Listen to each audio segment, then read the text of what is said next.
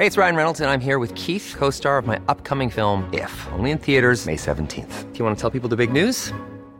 All right, I'll do it. Sign up now and you'll get unlimited for $15 a month in six months of Paramount Plus Essential Plan on us. Mintmobile.com slash switch. Upfront payment of $45 equivalent to $15 per month. Unlimited over 40 gigabytes per month. Face lower speeds. Videos at 480p. Active Mint customers by 531.24 get six months of Paramount Plus Essential Plan. Auto renews after six months. Offer ends May 31st, 2024. Separate Paramount Plus registration required. Terms and conditions apply if rated PG. Ahora inicia A la Una con Salvador García Soto. A la Una. Donde la información fluye, el análisis se explica y la radio te acompaña. A la Una con Salvador García Soto. A la Una. Comenzamos. Si una persona que se dice juzgador atiende a intereses ajenos a los de la Constitución o de la ley, será el mandadero de alguien, pero no será realmente un juzgador. Amigas y amigos, aquí estoy registrándome como candidata pluri a la Cámara de Diputados y espero muy pronto representarlos en el Congreso. Si hubiera legalidad, las dos candidatas de la vieja política no tendrían derecho a estar en la boleta presidencial.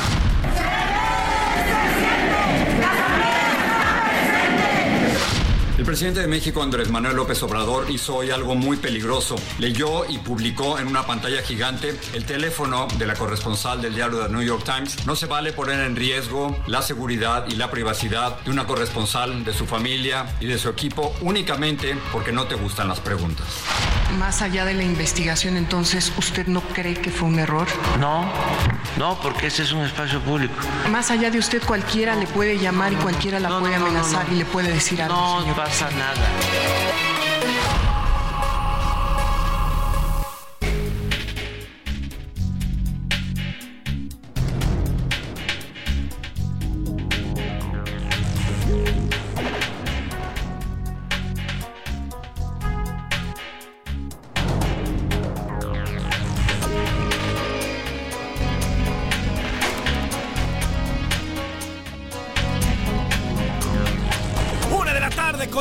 con un minuto, una de la tarde con un minuto. Bienvenidas, bienvenidos a la una con Salvador García Soto en el Heraldo Radio. A nombre del titular de este espacio, el periodista Salvador García Soto y de todo este gran equipo que hace posible día a día este servicio informativo, yo les saludo con muchísimo gusto. Yo soy José Luis Sánchez Macías y le vamos a informar en esta tarde de viernes, último viernes de febrero. Hoy es viernes eh, 23 de febrero del 2024 y se nos está yendo prácticamente como agua así lo que duró enero, los 67 días que duraron enero. Bueno, pues febrero está, parece que está durando 15 días. Ya se nos está yendo este mes. Hoy es el último viernes, ya le digo. Y qué calor está haciendo aquí en la capital de la República Mexicana. 28 grados centígrados en pleno invierno tenemos aquí en la Ciudad de México. Vamos a llegar hasta los 30 grados por ahí de las 5 de la tarde. Estamos en contingencia ambiental. Ayer se lo adelantábamos. Ayer le informábamos que estos calores, esta onda de calor extraordinaria, iba a provocar contingencias ambientales en esta ciudad y en las principales ciudades de la República Mexicana, donde los automóviles y las fábricas continúan sus manchas normales. Y bueno, pues ante la falta de lluvia y de viento y estos calores extraordinarios que estamos viviendo en este invierno, bueno, pues ya estas, eh, estos movimientos de ozono se están dando aquí en la capital sobre todo y bueno, pues también en otras capitales como el tema en Monterrey, Nuevo León o también en Guadalajara, Jalisco, donde las contingencias también son muy probables. Así que, bueno, pues tenemos 28 grados centígrados, ya le digo en estos momentos, no va a llover, no se, no se prevé que vaya a llover en los próximos días ni las próximas horas y por lo pronto sí tendremos cuatro días de calor y calor del bueno. Haga de cuenta que estamos en pleno junio, yéndonos de verano y bueno, pues está haciendo calor así como dicen por ahí. Vamos a ponerle ritmo, vamos a ponerle ganas a este viernes, ya el último día, para cerrar esta semana con mucha información y todo lo que tenemos que contarle en esta tarde de viernes. Hoy la música, la música el día de hoy se la vamos a dedicar a las y los candidatos que ya se alistan para arrancar sus campañas justamente dentro de una semana. Hoy, dentro de hoy en 8, el primero de marzo del 2024, estarán arrancando ya oficialmente las campañas, sobre todo las presidenciales, y entonces entraremos de lleno ya a este proceso electoral, aunque ya llevamos prácticamente un año y cachito, pero ahora sí, oficial y legalmente, vamos a entrar a este, a este tema del tema electoral y de todo el proceso electoral. Así que la música del día de hoy se las vamos a dedicar además también a los partidos que ya delimitan sus nombres y cargos, así como los aspirantes que van a buscar un puesto este próximo 2 de junio en la elección más grande que tenga eh, nuestro país en la historia, en la historia democrática actual. Así que nuestro productor Rubén Esponda, de la mano de, de nuestro operador Luis, nos van a poner la música en esta tarde, vamos a ponerle ritmo y vamos a dedicarle esta música ya le digo, a las y los candidatos y este proceso electoral. Oiga, además tenemos regalos. Ya sabe que jueves y viernes aquí en A la Una nos ponemos regalones, nos ponemos, eh, nos ponemos a dar regalos. Así que ponga atención, porque más al rato le vamos a dar la forma en la que vamos a regalar estos boletos. Tenemos, tenemos cinco pases dobles para el concierto sinfónico audiovisual de Harry Potter, que dará la orquesta Orpheus, dirigida por el maestro Daniel Forero. ¿Cuándo? Este sábado 24 de febrero a las 5 de la tarde, en donde en el Teatro de las Torres de satélite allá en Naucalpan, Estado de México. Así que más adelante le vamos a dar la forma en la que se puede ganar estos cinco pases dobles para el concierto sinfónico audiovisual de Harry Potter y disfrute este fin de semana. Más adelante vamos a dar otros boletos también, así que no se mueva porque además de la información, de entretenerle y de compartirle este día y este viernes, vamos a tenerle muchos regalos en esta tarde, esta tarde ya de 23 de febrero. Sin nada más que decir, ¿qué le parece si entramos de lleno ya a los temas que vamos a tocar en esta tarde de viernes para irle informando porque ya estamos aquí en A la Una con Salvador García Soto. Ahora sí viene lo chido. A la Una con Salvador García Soto.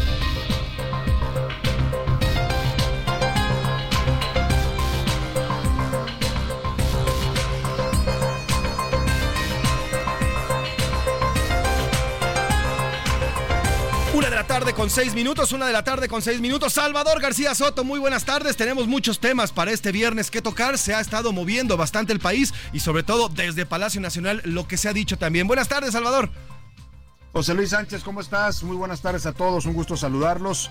Una disculpa por el retraso en la conexión, es que estamos a distancia y nos costó un poco conectarnos, pero ya estamos listos, José Luis, para llevarles la mejor información en la radio. Le vamos a estar informando, entreteniendo y acompañando en este momento de su día, justo en este viernes 23 de febrero. Vamos a llevarle la mejor información, como siempre tratamos de hacerlo. Lo más importante que se esté generando al momento, se lo vamos a hallar en vivo y en directo, tanto en la ciudad como en el país y en el mundo. Y lo que ha ocurrido en las últimas horas, como ya decías José Luis, cosas importantes, se las estaremos reportando. Ya vamos, si te parece José Luis, a la música, ya comentaste la música. Es correcto, sí, vamos a hablar de candidatos y el proceso electoral, querido Salvador. Candidatos y elecciones, vaya temporada que se nos viene a los mexicanos, ¿eh? ya la estamos viendo con problemas en los partidos que se están peleando y se chongando por las candidaturas, sobre todo en Morena. Y es que, oiga, en Morena todos quieren ser candidatos. Dice la filosofía del presidente López Obrador que a en Morena no les interesan los cargos. Pero vaya, parece lo contrario. Fíjate, José Luis, para, para 20 mil cargos que se van a renovar en esta elección del 2 de junio a la que vamos a acudir a las urnas los mexicanos, se inscribieron en Morena 105 mil aspirantes, es decir, más o menos cinco aspirantes por cada cargo, a todos los niveles, desde el más básico que son los síndicos o regidores, o también llamados consejeros en la Ciudad de México, en las alcaldías, hasta los gobernadores, la presidencia de la República, bueno, muchos tiradores en Morena y ahora andan pues de la greña porque evidentemente no hay lugares para todos y algunos se inconforman y protestan. Pero vamos a estar hablando en la música de estos temas y vámonos, eh, también vamos a tener regalos, José Luis, no sé si ya le comentaste a la gente que hoy viernes tendremos regalos. Así es, vamos a dar estos regalos para Harry Potter, Salvador, más al ratito vamos a dar ya la mecánica para regalar estos cinco pases dobles. Se ve interesante este concierto, ¿eh? Es ah, un... La verdad es que oye, yo ya lo vi, ya lo vi, ese concierto tuve oportunidad de verlo hace algunos años en el, Auditorio Nacional, ahora se presenta en este Teatro de las Torres allá en la zona de Naucalpan, pero mire, vale mucho la pena, ¿eh? Usted le, pone, le proyectan en la, en la sala de conciertos la película de Harry Potter, mientras usted está oyendo la música de la película, el soundtrack original, la música creada para esta cinta en vivo. Entonces es un espectáculo maravilloso porque combina lo, la belleza de la música sinfónica con la eh, la proyección de una cinta que ya es un clásico y además es muy padre porque van muchos jovencitos, niños, familias enteras y, pues están disfrutando y hay reacciones cuando pasa algo, aplauden, en fin, son gente que le gusta mucho esta saga de Harry Potter y disfrutan enormemente este concierto. Así es que se lo recomendamos ampliamente, estése pendiente porque más adelante le daremos los pases. Vámonos directos, si te parece José Luis, al resumen de la información con los temas más importantes que les vamos a estar comentando e informando en este viernes que ya huele a fin de semana. A la una. Con Salvador García Soto. Increíble, el presidente López Obrador defendió su derecho a haber expuesto el teléfono personal de la periodista y jefa de corresponsales del New York Times, Natalie Kitroff. Aseguró que por encima de la ley de transparencia que lo, le obligaba al presidente a no hacer público este dato, por lo que significa un dato personal que es expuesto de manera nacional e internacional, que por encima de las leyes, dijo, está su autoridad moral y su autoridad política y que lo que está defendiendo con todo esto es su dignidad porque él representa al país. Todo esto ante los cuestionamientos de una reportera de Univisión que le dijo al periodista, que le dijo al presidente que había puesto en riesgo a la periodista al exhibir sus datos personales. Le voy a tener toda la información de este tema que está provocando enormes reacciones en las redes sociales donde cuestionan el autoritarismo del presidente que se siente por encima de la ley.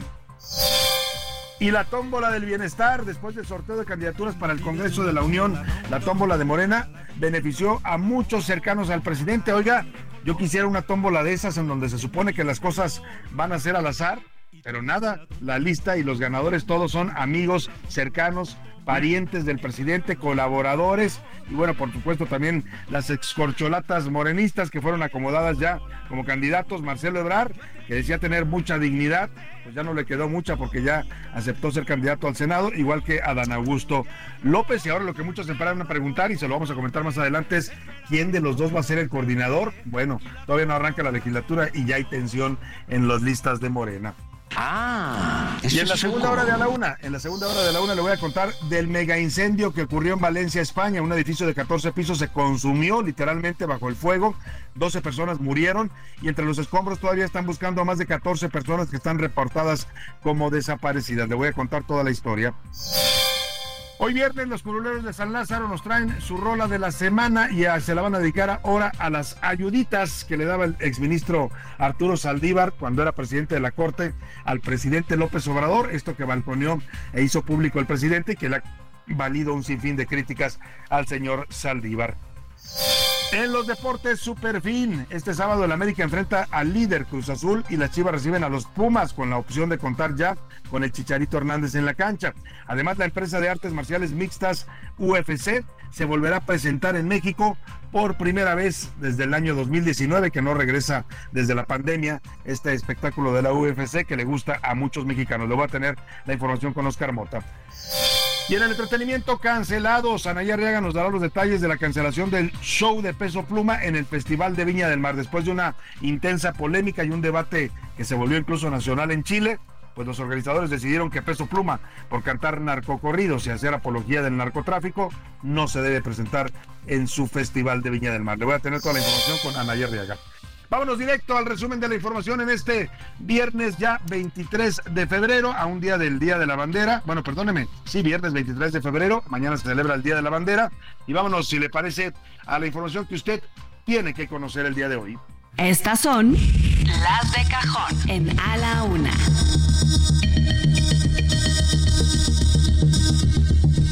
Una de la tarde con 13 minutos y comenzamos con la información ante las críticas que recibió por haber revelado ayer que el presidente se quejó de este reportaje del New York Times. De hecho, antes de que se publicara el reportaje, él dio a conocer la información de que venía este reportaje en su contra, de que le habían mandado un cuestionario la reportera periodista Natalie Kitroff, que es la jefa de la corresponsalía del New York Times en, este, este, periódico tan importante, le había pedido su posición sobre este tema, eh, pues él dijo que no la había dado, pero adelantaba que venía esta información y al publicar el cuestionario, publicó el número telefónico personal de la periodista del New York Times, Natalie Kitroff, pues que se conoció en México y en todo el mundo, porque la mañanera se sube a las redes sociales y la pueden ver en cualquier lugar del planeta. Algo que violenta la ley de transparencia en México, de transparencia y acceso a la información, además de protección de datos personales.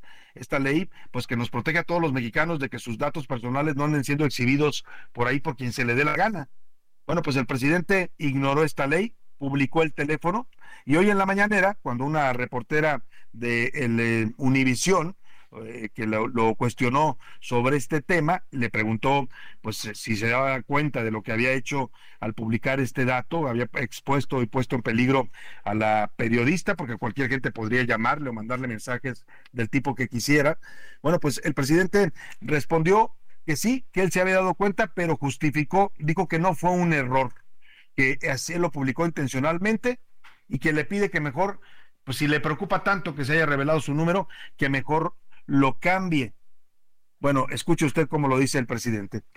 Más allá de la investigación, entonces, ¿usted no cree que fue un error? No, porque ese es un espacio público y nosotros estamos aquí. si le pasa algo, ¿a quién hacemos responsable? No, no exagere. Mire, si la compañera está preocupada por que se dio aquí a conocer su teléfono, que cambie su teléfono. Otro número, ya. Ustedes se sienten bordados a mano, como una casta divina, privilegiada. Ustedes pueden calumniar impunemente, como lo han hecho con nosotros, como se hizo ayer, como lo dimos a conocer ayer. Pero no son capaces de una autocrítica para revisar el tipo de periodismo, si es que se puede llamar periodismo, a lo que hacen. Pues ahí está lo que dice el presidente. No solo dijo que no se arrepentía de haber publicado el número, un dato personal protegido por la ley de esta periodista estadounidense, sino que se lanzó contra los periodistas. Le dice a la reportera de Univisión que lo cuestiona sobre esto, eso, que los periodistas se sienten tejidos a mano. Y luego le dice otra frase también, ya nos escuchó en este audio, pero le dice que le bajen dos rayitas, que le baje dos rayitas a su prepotencia, le pide a la periodista, y pues entiendo que el mensaje es también para todos los eh, periodistas que cuestionan o critican a su gobierno. Dijo que volvería a publicar el teléfono de la periodista o de quien fuera, porque más allá de cuando le pregunta a la reportera, oye, ¿qué hacemos con la ley de transparencia?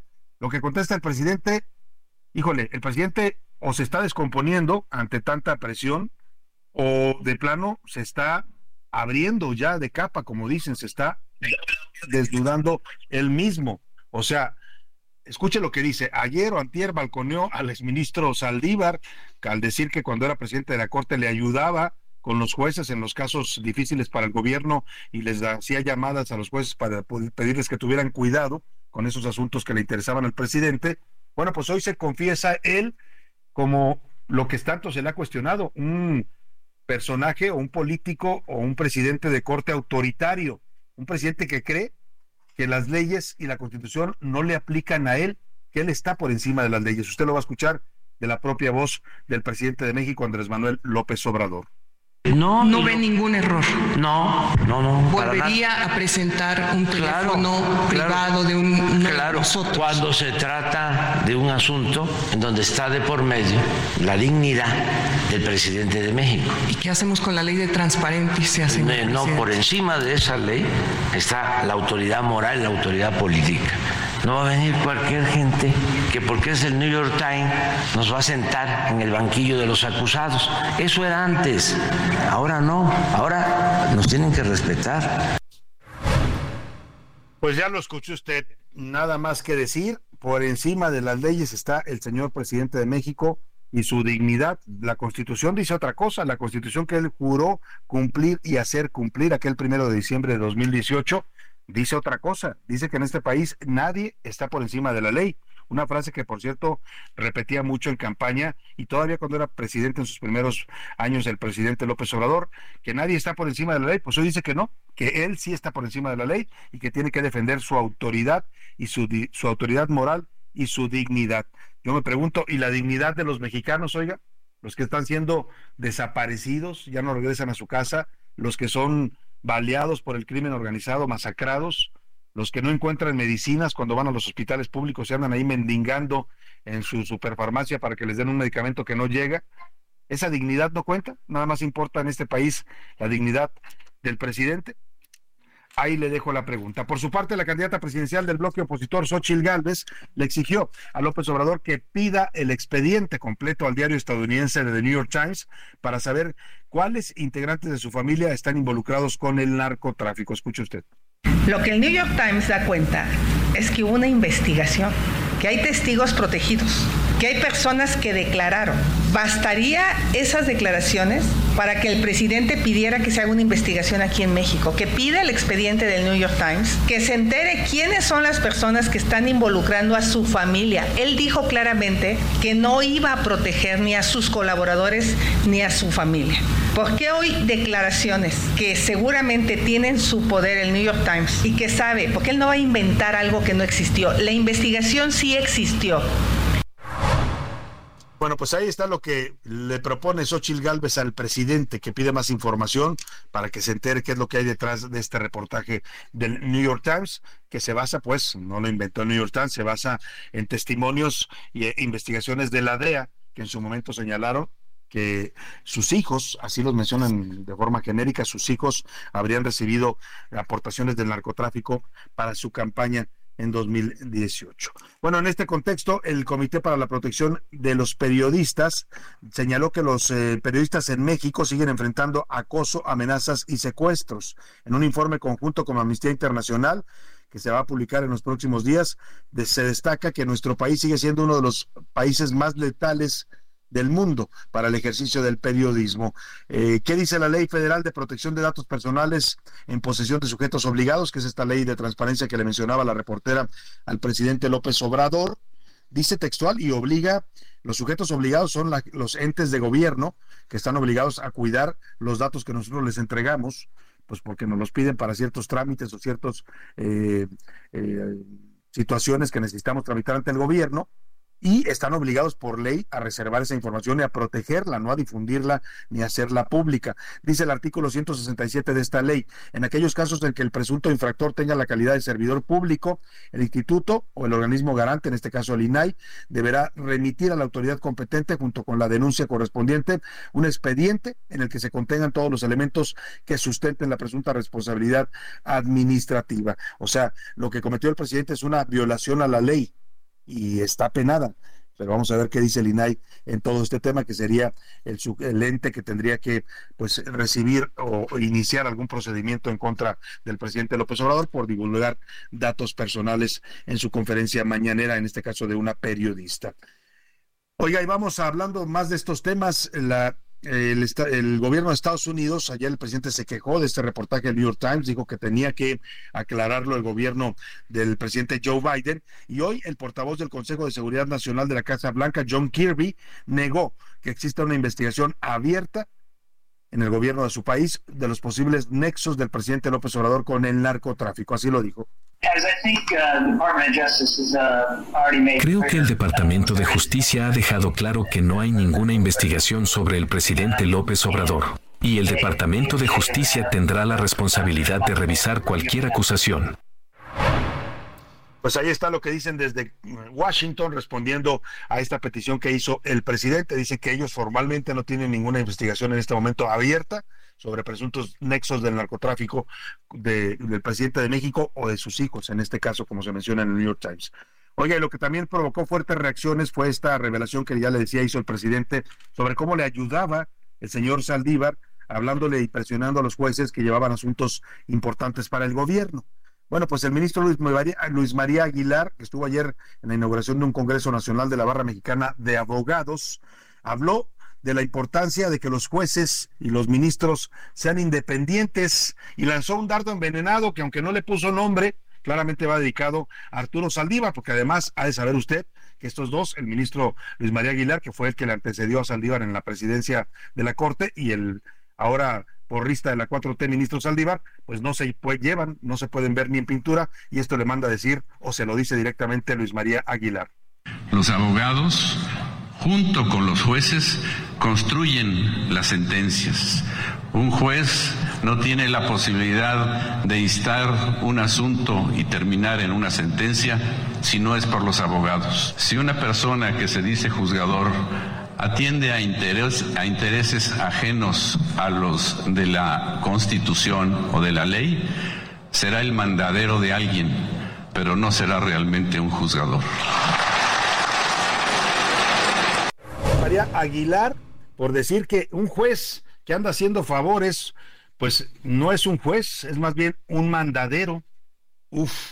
Y también habló la ministra Norma Piña, ¿eh? Al regreso de la pausa le digo qué dijo Norma Piña sobre pues eso sí calienta, como dicen por ahí. ¿Qué dijo la ministra presidenta de la Corte sobre este caso de Saldívar y los señalamientos del presidente de que le ayudaba siendo presidente de la Corte? Vámonos por lo pronto a la pausa. Inauguramos la música de elecciones y candidatos con esto que se llama Tu voto, tu voz. Son los Jornaleros del Norte, una agrupación mexicana en el año 2020. En esta elección, tu voto es tu voz. La diferencia juntos vamos a marcar. Vota, decide, elige, bien firme. Vota, decide, elige, firme. Vamos, vamos, vamos a votar. Ejerce tu derecho. No le cambies. Estás en A la Una con Salvador García Soto. Información útil y análisis puntual. En un momento regresamos. Ya estamos de vuelta en A la Una con Salvador García Soto. Tu compañía diaria al mediodía. La rima de Valdés. ¿O de Valdés la rima?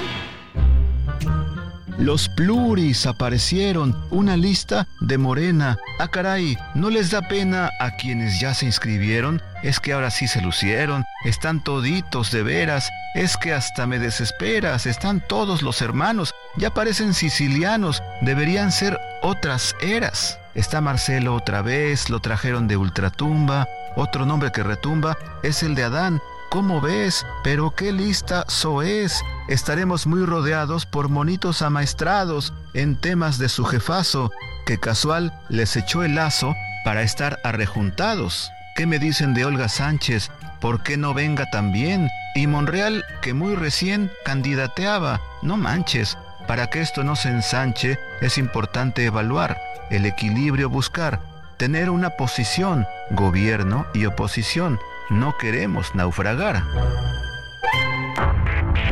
¿Sabías que al corte del 18 de enero, el Instituto Federal Electoral contabilizó más de 100 millones de personas registradas en el padrón electoral?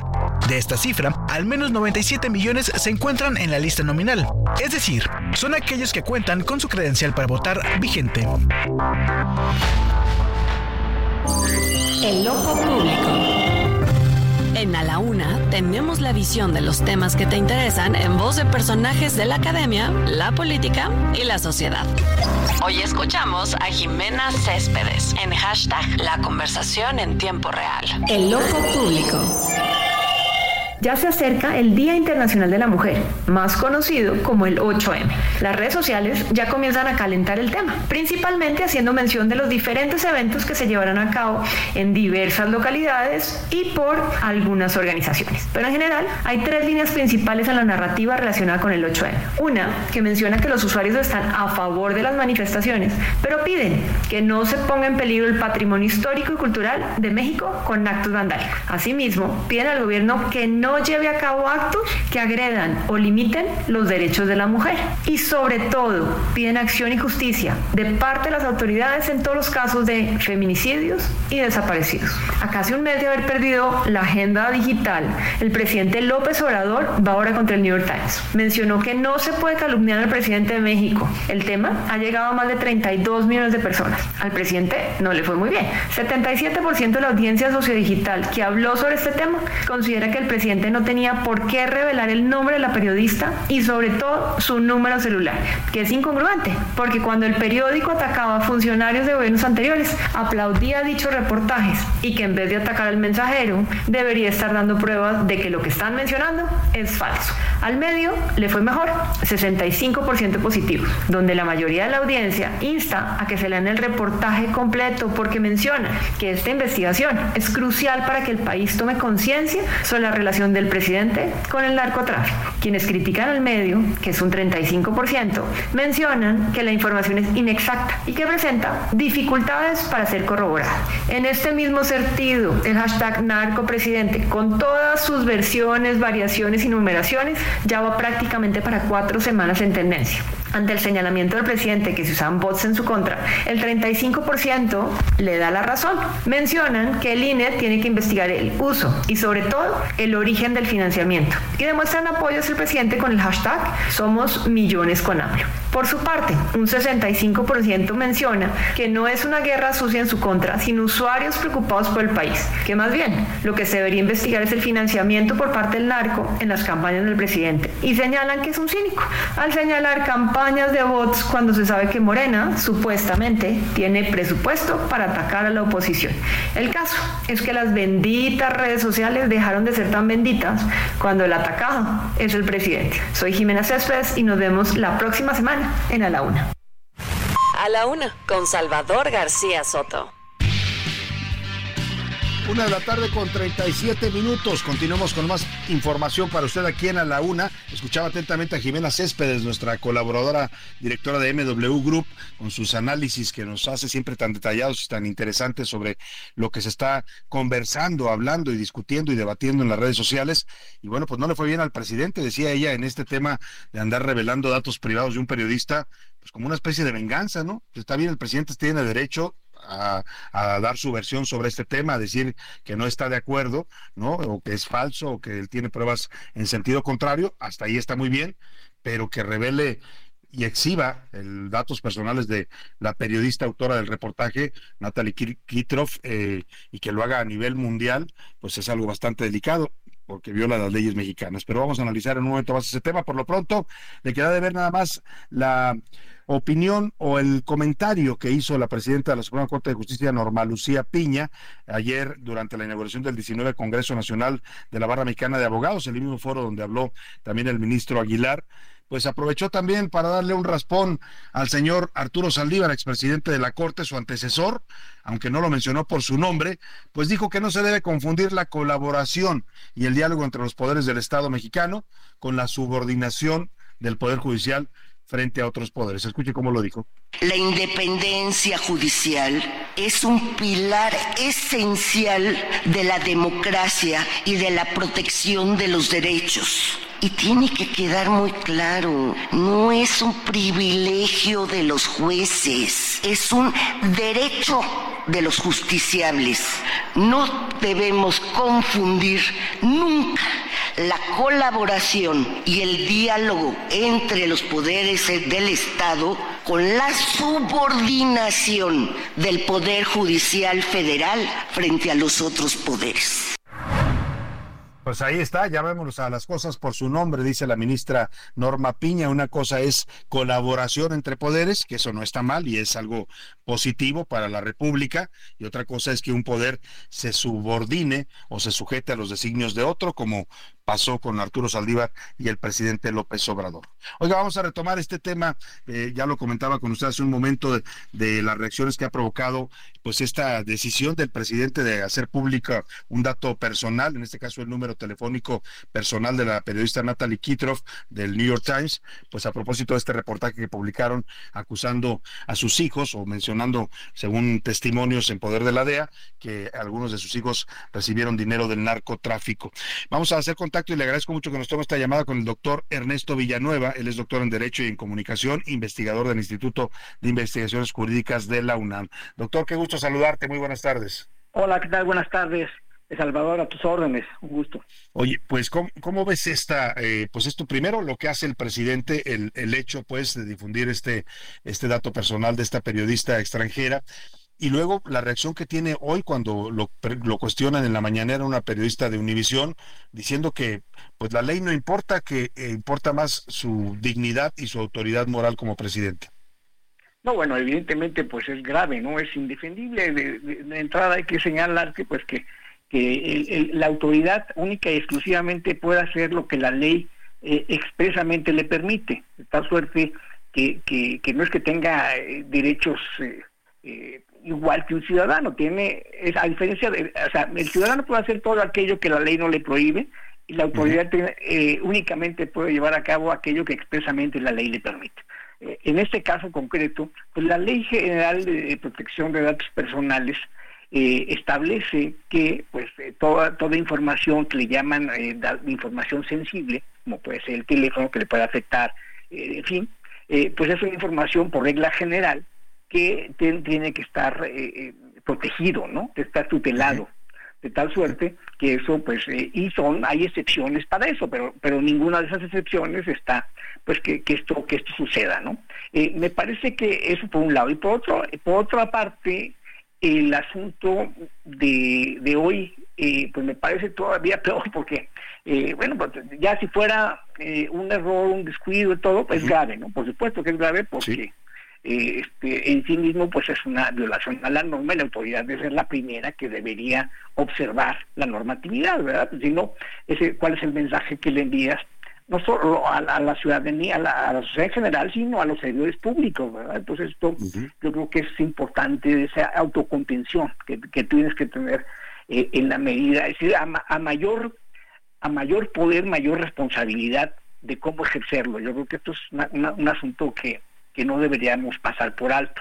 Dos, creo que el, tema de que se afirme que la, o la dignidad o la autoridad del presidente está por encima de la ley, bueno, pues es, eh, desafortunado, no es incorrecto, no es adecuado.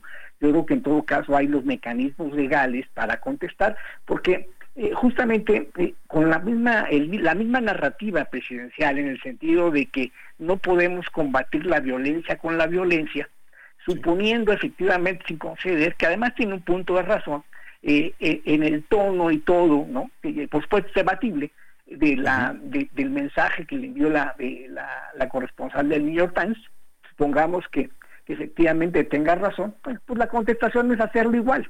Aquí, eh, digamos, ajustando esa misma, esa misma lógica por analogía, pues no vamos a contestar con la ley del talión, ¿verdad? Como ella me, me, lo, me, lo, me lo aventó así, de esta manera, me lo preguntó, en, eh, una, una pregunta en torno de acusación, pues yo le contesto también de la misma manera. Bueno, ahí yo creo que precisamente tendría que, que, que, aplicar, si hay violencia, pues hay que ir a las causas, ¿no? Entonces, bueno, ¿cuál sería ahí el mecanismo? Bueno, pues hacer pues de manera muy, muy puntual, una observación, señalamiento y todo, pero yo creo que observando siempre pues, las formalidades básicas, ¿no? Y tercer punto que, que a mí en lo personal me, me parece que, que me preocupa y me agrada un poco, es, o, mucho, es que el tema de, de, Jessica Sermón, a quien la conozco desde hace mucho tiempo y todo, y tengo eh, una gran impresión de ella, una persona muy muy profesional desde hace mucho tiempo, desde que empezamos con el tema de transparencia,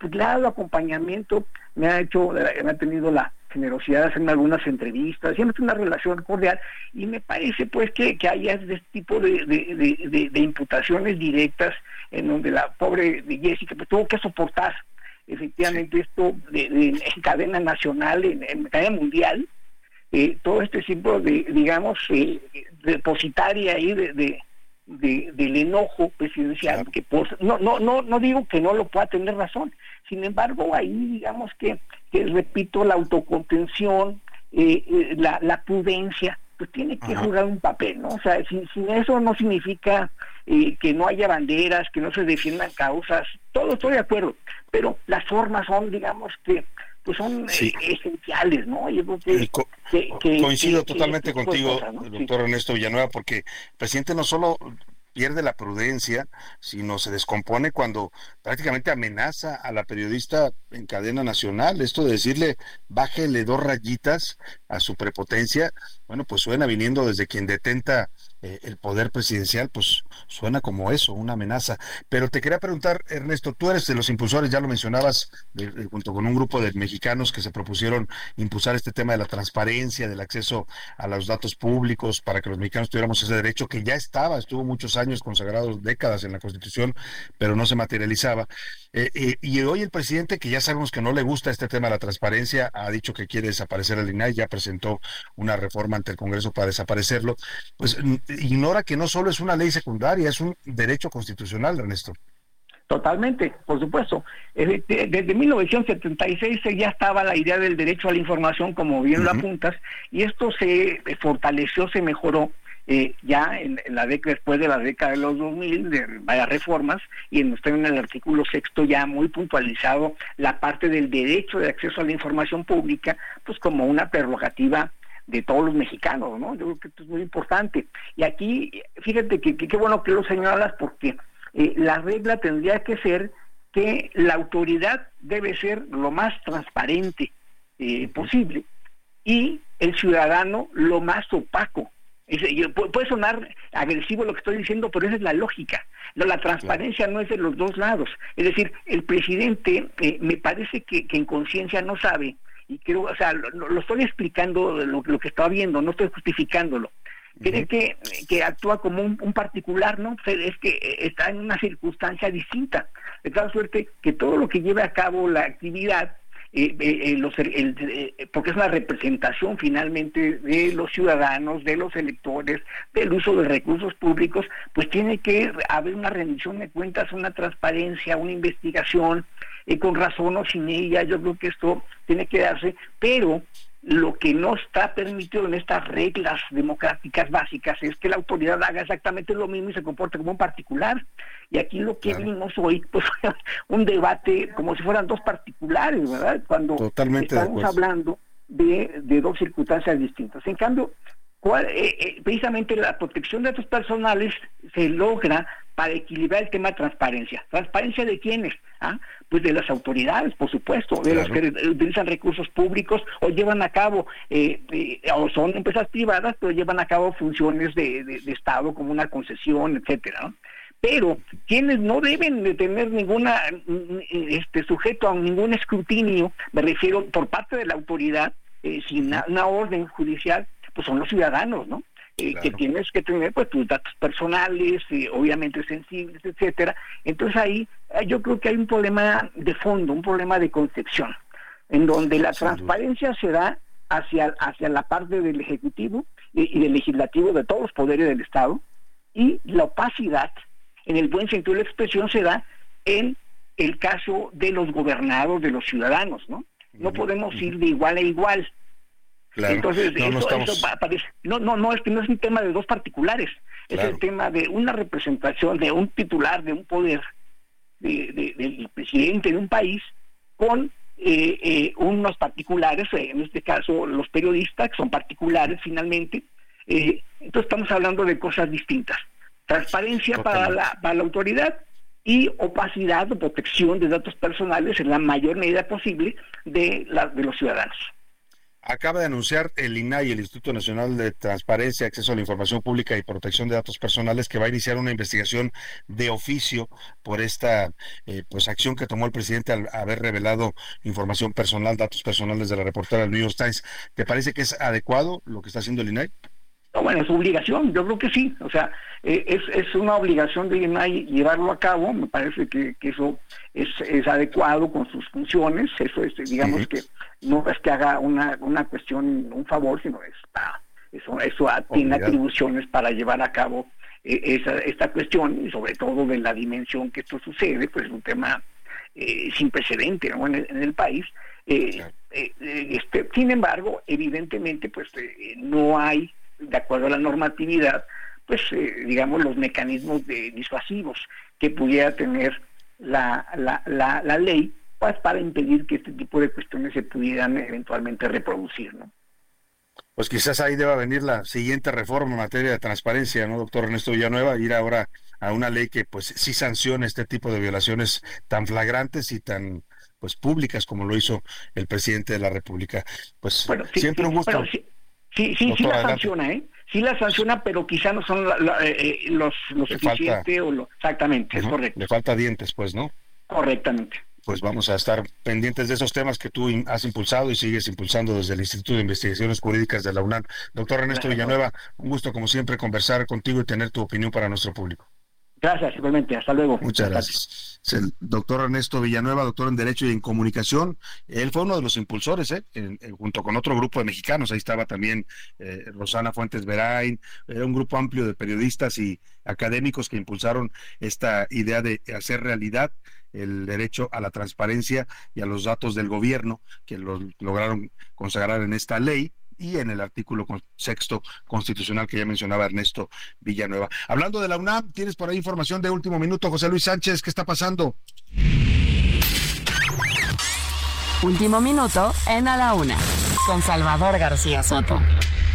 Salvador, así es, buenas tardes, así es. Hace unos minutos, bueno, desde el pasado 19 de febrero, Salvador, surgió información de, una supuesto, de un supuesto bloqueo de cuentas por parte de la Unidad de Inteligencia Financiera a las cuentas de, eh, de, eh, la, de, la, UNAM, en específico a la Rectoría de Medicina, a la Escuela de Medicina de la UNAM. Hace unos minutos, la Universidad Nacional Autónoma de México, Salvador, envió un comunicado en el que especifica qué es lo que está pasando, por qué la UIF está investigando estas cuentas y bueno, a la letra lo que dice y lo que informa la UNAM es que la Facultad de Medicina y sus estados financieros nada tienen que ver y que en efecto si hay una investigación, pero esta investigación es en contra de Luis Arturo González Nava, quien se desempeñó como secretario administrativo de esta Facultad de Medicina académica hasta hace algunas semanas y cuya firma fue relacionada por las instancias investigadoras con un despacho del que González había sido socio con anterioridad. Lo que explica Salvador a la UNAM es que no son las cuentas de la Facultad de Medicina las que están siendo investigadas por la UIF, sino directamente las cuentas de este señor Luis Arturo González Nava.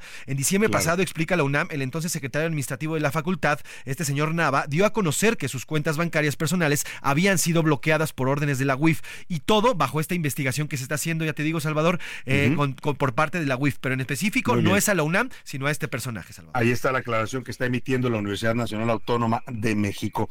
Oiga, y ayer hubo un hecho bastante eh, singular, digamos, en una ciudad como la Ciudad de México, donde todos los días pasan cosas, ¿no? Desde asaltos, asesinatos toda esta problemática de seguridad que tenemos, pues ayer una, un, un asesinato en pleno periférico, allá en el periférico sur de la Ciudad de México, a la altura de la Plaza Arts de Pedregal, una de las plazas más exclusivas que hay en la Ciudad de México en este momento, pues eh, mataron a un hombre que iba circulando en su automóvil, lo balearon y el auto cayó de literalmente de a una zanja ahí terminó eh, este asunto que llamó mucho la atención. Bueno, pues ya se ya fue identificado quién fue el automovilista. Resulta que era un sujeto de 58 años que estuvo vinculado a un tema de robos de autos de alta gama. Iván Márquez nos platica. El conductor abatido frente a la Plaza Arts en la colonia Jardines Pedregal, alcaldía Álvaro Obregón, Ciudad de México, se llamaba Martín Larrauri, tenía 58 años y contaba con antecedentes penales. Y es que en 2023 lo detuvieron junto a un socio con autos robados valuados en 20 millones de pesos, tras dos órdenes de cateo en predios ubicados en las colonias Fuentes de Pedregal, Alcaldía Tlalpan y en San Jerónimo, Alcaldía Magdalena Contreras. Presuntamente, eran vehículos que fueron sacados de Estados Unidos y refacturados en México. Además, utilizaron facturas falsas para ingresarlos. En junio de 2023 obtuvo libertad condicional, tras presuntamente pagar una fianza. Finalmente este jueves, cuando iba a bordo de un BMW, lo ejecutaron. Motociclistas lo venían correteando y lo balacearon. El vehículo cayó en una zanja justo enfrente de la Plaza Arts. Autoridades llegaron hasta el lugar donde encontraron el cuerpo del empresario. Bueno, pues ahí está la historia de este sujeto que ayer llamó la atención mucho su ejecución. Ya están investigando las autoridades y le estaremos reportando. Nos vamos a la pausa y despedimos esta primera hora de a la una con Get Up, Stand Up, Levántate y Lucha. Es el gran Bob Marley, que por cierto hoy tiene su película en las carteleras de cine contando su historia. Aquí llama al pueblo y le dice, si no votas, no te quejes. Escuche usted. Heraldo Radio, con la H que sí suena y ahora también se escucha. Ya inicia la segunda hora de A la Una con Salvador García Soto. A la Una. Donde la información fluye, el análisis se explica y la radio te acompaña. A la Una con Salvador García Soto. A la Una. Ya son las 2 de la tarde en punto en el centro de la República y es un gusto, un placer y un privilegio saludarle a esta hora del mediodía cuando estamos iniciando ya la segunda hora de a la una y también la tarde de este viernes 23 de febrero. Y cuando digo tarde de viernes 23 de febrero, estoy diciendo, señor operador, por ahí écheme una porra, algo festivo, porque estoy diciendo que se inaugura formalmente el fin de semana. Vamos a, ya hacia este fin de semana, nos queda todavía una parte, por supuesto, del programa en esta segunda hora con mucha información todavía, con muchos temas importantes para estarle informando, para estar comentándolos con usted, debatiendo también si quiere y tiene algún punto de vista sobre lo que aquí se informa y se expresa puede mandarnos su opinión, ya sea por mensaje de texto de voz a nuestro número de WhatsApp 5518 41 51 99. Cualquier opinión aquí de cualquier eh, tipo de pensamiento es bienvenida. Lo único requisito que ponemos es pues que no se utilicen palabras altisonantes para que su opinión pueda ser leída o escuchada al aire. Y estamos inaugurando esta segunda hora y también ya el fin de semana con esta gran canción de Molotov que se llama Voto Latino, una canción de 1997 que aunque habla del voto latino en los Estados Unidos, hicieron esta canción los de Molotov para hablar de la importancia de que los latinos se unan, voten masivamente los que tienen ya ciudadanía estadounidense para de esa manera hacerse expresar en una sociedad de la que son parte y en la que producen buena parte de la riqueza lo producen también los latinos en Estados Unidos, bueno, pues aplica muy bien para lo que viene también para los mexicanos. La importancia de votar, salir a votar nos da un arma a los ciudadanos. Usted puede castigar al gobernante que si no le gustó lo que hizo o hizo las cosas mal o no prometió lo que cumplía o se transformó en el poder, pues ahí le va un voto de castigo y si usted está de acuerdo con lo que hizo el gobernante, si le parece que lo hizo bien, que ha tenido un buen gobierno, pues también tiene la posibilidad de premiarlo ratificando a su partido. Cualquiera de las decisiones que usted tome, aquí no le decimos a nadie cómo votar, simplemente le decimos a la gente lo que dice Molotov. Vote. A votar nos da una fuerza ciudadana y nos eh, permite ser parte de las decisiones que se toman en este país. Vamos a escuchar un poco más de Molotov y ahora le cuento lo que le tengo preparado en esta segunda hora de la una y también estés atento porque ya vienen los regalos para irse a ver el concierto sinfónico de Harry Potter allá en el Teatro de las Torres en Naucalpan. A la una. Con Salvador García Soto.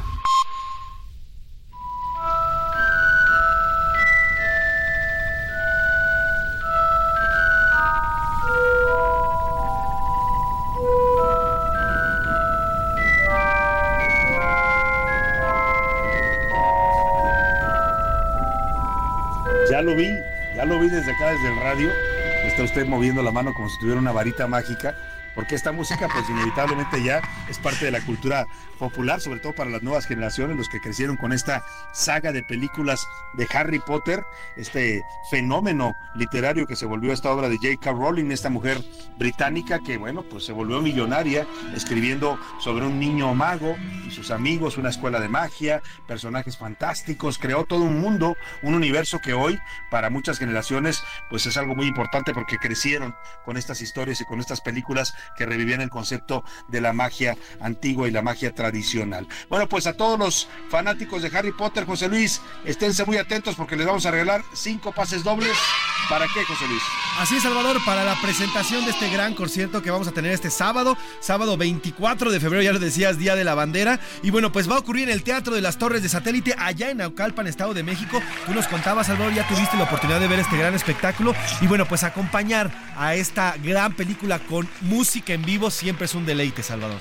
Sin duda, es toda una experiencia, ¿eh? de verdad te digo, porque además el público, como sabe de la historia, pues van, van reaccionando a, lo que se va viendo en la pantalla, van disfrutando la música. Es de verdad toda una experiencia, como le llaman ahora, eh, inmersiva.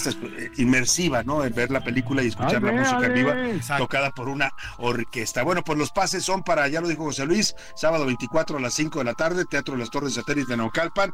Y la pregunta que le va a hacer José Luis Sánchez para que se lleve estos pases dobles para ir a ver Harry Potter un buen paseo eh, sabatino en familia. La pregunta es, José Luis. Hay una película, Salvador, de esta gran saga de magos y magas que la dirigió un mexicano. ¿Qué película de la saga de Harry Potter la dirigió el mexicano Alfonso Cuarón? Que nos digan qué película fue dirigida por el gran película Alfonso Cuarón. Una de las ocho películas fue dirigida por un mexicano. Que nos diga cuál y se lleva en su boleto, Salvador. Y mire, como ando muy barco, le voy a dar nada más el primer artículo del título. Él. Ya sígale, usted complétela. Y empiece a marcar al 55 18 41 51 99. Por cierto, en esa película, y si usted escucha la versión en español, el doblaje de eh, Hermione, que es esta maguita, como decía José Luis, amiga de Harry Potter, lo hacía pues nada más y nada menos que nuestra productora, la productora que estuvo con nosotros en este espacio hace varios años y lo arrancó con nosotros, Priscila Reyes, que le mandamos un saludo, hizo la voz de Hermione en la eh, película doblada al español. Vámonos, eh, pues empieza a marcar y lleves estos pases dobles para que se vaya a ver Harry Potter en vivo y con una orquesta sinfónica tocando la música original. Vámonos directo a más información en A la Una a la una. Con Salvador García Soto.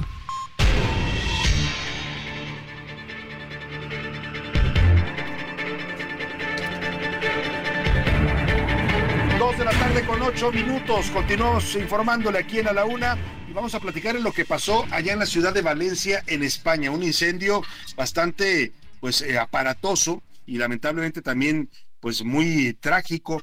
Se perdieron la vida de 12 personas, 15 más están heridas. Todavía están buscando entre los escombros porque hay 14 personas que estaban en ese edificio que se incendió el día de ayer y que están en calidad de desaparecidas. No aparecen sus cuerpos en medio de los escombros. Las autoridades de Valencia están haciendo la búsqueda y bueno, pues se ha declarado allá en España tres días de luto por esta tragedia. Vamos con nuestra corresponsal Patricia Alvarado allá en Madrid. Patricia, muy buenas tardes para nosotros. Buenas noches ya para ti. España está en shock tras el devastador incendio de dos edificios de departamentos en una colonia residencial de lujo en la ciudad de Valencia, al sudeste del país. Por causas que aún se están investigando, sobre las cinco y media de la tarde de ayer empezó a salir humo de una cuarta planta de uno de los exclusivos bloques de vivienda. En cuestión de minutos empezaron a salir impresionantes llamas que devoraron en pocas horas los dos edificios. Al menos 10 personas han muerto, 15 han resultado heridas, 7 de ellas bomberos. Se calcula que puede haber más de 9 desaparecidos, entre ellos una pareja con un niño de 3 años y un bebé de 15 días.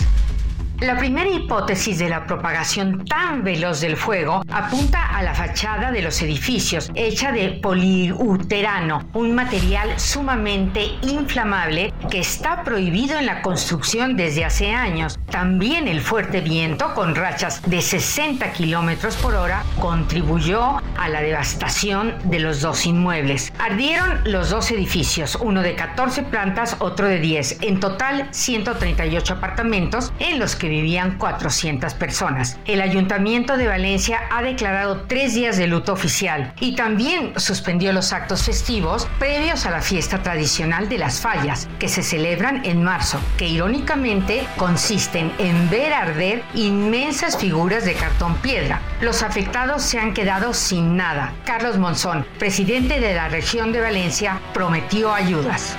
Primer lugar, un primer paquete de ayudas directas de entre 6.000 y 10.000 euros para las familias afectadas en su vivienda habitual para gastos de primera necesidad, gastos de ropa, gastos de taxi, gastos de comida, gastos de bebida. Gente que lo ha perdido todo el ayuntamiento cederá un edificio para que se puedan realojar decenas de familias. Este viernes, una vez que se ha enfriado la temperatura que alcanzó 800 grados centígrados, entraron la policía científica, bomberos y forenses a los inmuebles para buscar desaparecidos.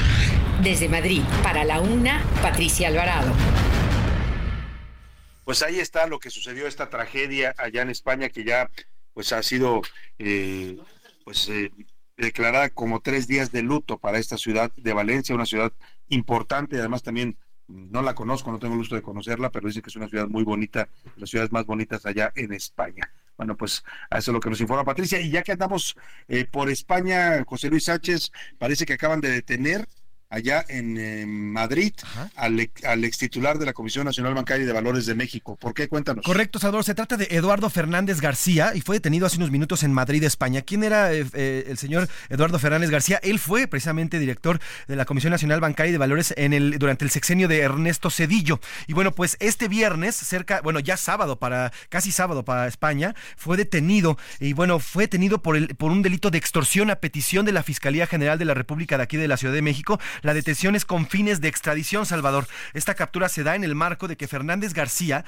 interpusiera una denuncia ante la Comisión de Bolsa y de Valores en Estados Unidos, en la que afirma que el empresario Emilio Azcarra Gallán, dueño de Televisa, y otros empresarios habrían hecho transacciones ilegales y una serie de maniobras furtivas para presuntamente lavar 40 millones de dólares. Esto ha derivado, ya te digo, Salvador, en esta detención por el delito de extorsión en contra de esta persona, del ex titular de la Comisión Nacional Bancaria y Valores en el 95. Y bueno, pues ya la, la Fiscalía General de la República está haciendo los movimientos para que sea extraditado a nuestro país y, siga el proceso por este delito eh, de, extorsión que se le sigue a este expresidente de la Comisión, Salvador. Un personaje importante, eh, dirían en términos del mundo financiero, un pez gordo, porque fue un personaje que dirigió esta Comisión Nacional Bancaria y de Valores en la época del gobierno de Cedillo y lo, lo ubicamos perfecto, tenía mucha influencia como personaje público. Así es que vamos a ver pues en qué termina esta detención. Lo detuvieron ahí en el aeropuerto de Barajas, Correcto. en Madrid. Salvador, y esta es la segunda vez que detienen a este personaje. Recordemos que también ya lo habían detenido eh, en el año 2003. Fue detenido y arraigado luego de haber sido procesado en libertad por la acusación de haber sustraído información bancaria de este programa de los amigos de Fox, la asociación que recaudaba fondos para la campaña de Vicente Fox. Supuestamente había vendido a funcionarios del PRI por 100 millones de pesos esta información y bueno, fue detenido en el 2003. Así que esta es su segunda detención, Salvador. Bueno, pues vamos a ver qué termina esta acusación que le están haciendo en la Fiscalía General de Justicia de la Ciudad de México y si logra ser extraditado a nuestro país para que responda por estas acusaciones. Oiga, hace unos días hablamos de la tómbola, ¿no? Ahora le voy a explicar por qué, y le pusimos la canción original que cantaba Johnny Laboriel allá en los años 70. Eh, ahora le vamos a poner esta, nos está comentando su productor que encontró otra de La Vida Tómbola de Manu Chao este cantante español. Vamos a escuchar esta otra versión de La Vida Tómbola, a ver qué le parece y usted me dice cuál le gusta más. La que canta Manu Chao, La Vida Tómbola. Eh, vamos a ponerle de Johnny Laboriel y usted me dice cuál prefiere. Venga. A ver, ahí va la de Johnny Laboriel en este momento. En un momento más se la ponemos para que usted juzgue y me diga cuál le parece mejor canción. Ahí va. No, tenemos una falla aquí técnica, una disculpa. Nos, se le congelaron los dedos a nuestro productor. A ver, productor. Bueno, ahí están las dos versiones. Usted juzgue cuál le parece mejor. La, la, canción viene a cuento por este método que utilizó Morena eh, para definir a sus candidatos al Congreso de la Unión. Le platicaba yo que fue tanto, eh, tantos, fueron tantos, 105 mil aspirantes, o sea, cinco por cada cargo, que de pronto Morena ya no sabía qué hacer porque además los morenistas son no lo digo yo, lo dicen ellos mismos y lo dicen sus aliados. Un dirigente del Partido Verde me comentaba, no sabes qué complicado es negociar algo con ellos, no sabe que no sabes qué difícil es, nunca aceptan eh, cuando no quedan ellos, son arman un escándalo, se pelean entre ellos. Bueno, pues es la cultura de la eh, vieja izquierda mezclada con el priismo que forma Morena, con pues el verticalismo de López Obrador irá por resultado un partido pues que tiene serios problemas a la hora de que habla usted de disciplina interna o de acatar las reglas, ¿no? Si compites por una posición y no ganas, pues ni modo, aceptas el resultado y reconoces al otro. No, en Morena se van con todo y se desgarran y se devoran entre ellos por los cargos públicos. Bueno, pues para evitar problemas, supuestamente, pues eh, decidieron mejor usar la tómbola para elegir a sus nombres eh, que van a representarlos en el Congreso de la Unión, tanto en la Cámara de Diputados como senadores. Pero resulta, cosas de la magia López Obradorista, que la tómbola sacó justo a los que quería el presidente, a los amigos, colaboradores, hermanos, en fin, una tómbola muy singular la que hacen en Morena. Mil Ramírez nos explica. La vida es una tómbola, tómbola, la vida es una tómbola, tómbola. A pesar de la polémica tómbola, parece que en Morena la suerte siempre estuvo echada y favorecieron a los más cercanos al presidente López Obrador. Para empezar, revivieron a las corcholatas fallidas a la presidencia. Marcelo y Adán Augusto rumbo al Senado de la República, mientras que Monreal encabeza la lista para diputaciones plurinominales. A pesar de los resultados en las encuestas, Adán Augusto encabeza la lista y ya tiene una mini bancada que lo respalda, mientras que Marcelo se quedó solo y hasta la séptima posición. Alejandro Esquer va por el fuero, la senaduría. En un muy alto tercer lugar en la lista, el cercano, muy cercano de Andrés Manuel, es señalado por dirigir un esquema de moches. Aparecen otros nombres como Citlali Hernández, que no se podría quedar sin hueso, y se mantendría como senadora. Igual que Gerardo Fernández Noroña, quien brincaría de diputados al Senado. Sin cantar mucho, Susana Harp aseguró su reelección, cambió a La Llorona por un escaño y aparece en las listas para el Senado. Esta fecha quedará escrita en las páginas del libro de la historia con letras de oro. Si yo fuera diputado. Para diputados, nada nuevo. La tómbola favoreció a personajes como Daniel Azaf, quien es brazo derecho del presidente López Obrador. Y de la tómbola al servilismo. Igual que siempre vemos a personajes como el líder sindical Pedro Aces, quien ve un piso parejo desde su servicio a Andrés Manuel. Como persona, soy soldado del presidente. La confederación es autónoma. Y estará con su amigo líder minero Napoleón Gómez Urrutia. En el campo de esta política también aparece el gobernador de Morelos, Cuauhtémoc Blanco. Y Manuel Espino, quien carga con acusaciones de corrupción. ¡Viva nuestro diputado! También hay nombres reservados en las listas, donde podría todavía aparecer el hermano del presidente José Ramiro, Pepín López Obrador, o algún perfil sorpresa que haya cambiado de partido en los últimos meses. Secreto amor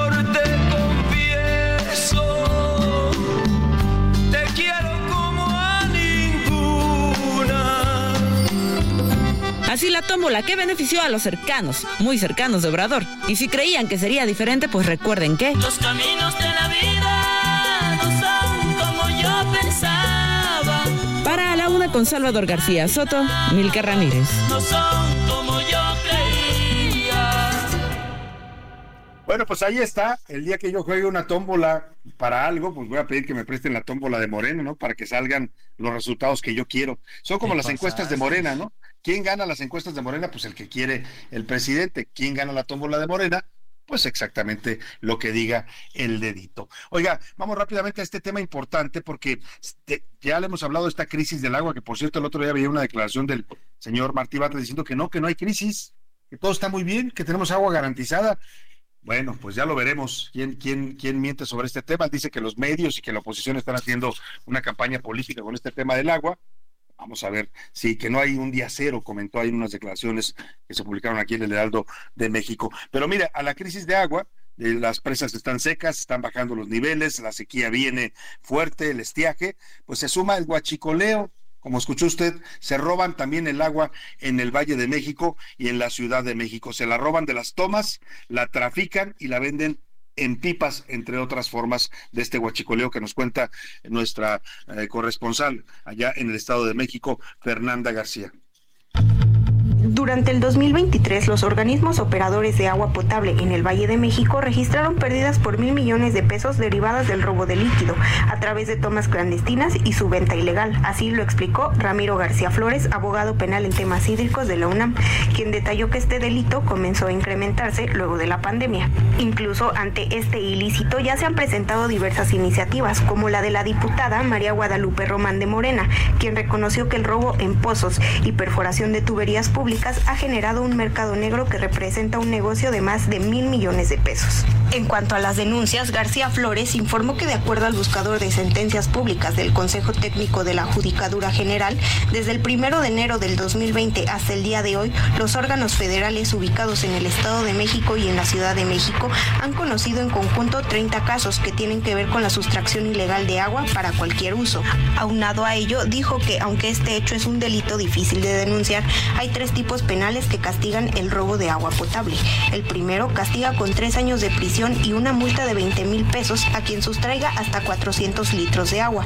El segundo tipo penal sanciona hasta con seis años de prisión y 30 mil pesos a quienes roben entre 500 y menos de 5 mil litros de agua. Finalmente, quienes sustraigan más de 5 mil litros pueden recibir hasta 8 años de cárcel más una multa de 40 mil pesos. Los deportes en A la Una con Oscar Mota. Señor Bota, ¿cómo está usted? Bienvenido. Mi querido Salvador García Soto, ¿cómo estás? Te mando un gran abrazo, por supuesto. Viernes, hoy un gran día para ganar. Un fin de semana verdaderamente espectacular. Sábado, a partir de las 7 de la noche, primero, querido Salvador, amigos y amigas, nada más ni nada menos que un América contra Cruz Azul. Cruz Azul, líder de la tabla, y el equipo de América en el lugar número 5. Y a las 9 de la noche, primero va a ser a las 7 de la noche, corrijo, 7 de la noche, el partido Chivas contra Pumas. Vamos a escuchar primero a Pocho Guzmán, jugador del equipo de Chivas, querido Salvador y amigos, que habla sobre la posibilidad o no de que esté Chicharito Hernández. A ver, escuchemos. Sí, no, sí, ya, ya, ya está entrenando ahorita el parejo con nosotros, nomás este pues él trata de hacer sus trabajos también extras para, para poder te digo, estar a punto lo más pronto posible. Pues básicamente, querido Salvador, amigos, lo que nos dijo es que pues puede que sí, pero puede que no. No, la realidad, querido Salvador, en esta semana Chicharito Hernández o como ya dice la chimoltrufia, ¿no? Que la aplican también a varios políticos. Como dicen una cosa, dicen otra. Pero todo lo contrario, eso sí, todo lo contrario, querido Salvador. La realidad, y esta sí ya es la información real, querido Salvador, amigos, Chicharito ya entrenó al parejo de sus compañeros en esta semana. Es posible, sí, que pueda ser convocado y que salga a la banca, más no que juegue. Está proyectado Chicharito, tal y como lo eh, comentamos en este espacio, querido Salvador, que eh, pueda debutar a mediados del mes de marzo, o sea, unas dos semanitas. Pero sí, podría ya estar en la banca Chicharito Hernández. La convocatoria la sabremos unas horas antes del partido que, reitero, será a las 7 de la noche, es el Chivas contra el equipo de Pumas y luego a las 9 es el América contra Cruz Azul. En lo particular, dos partidos que se antojan muy buenos, que se antojan verdaderamente importantes. En el de Chivas contra Cruz Azul, querido Salvador, ambos equipos atacan verdaderamente con banderas desplegadas y en la defensa que Dios los ampare. Entonces podemos encontrar un, partido verdaderamente con goles.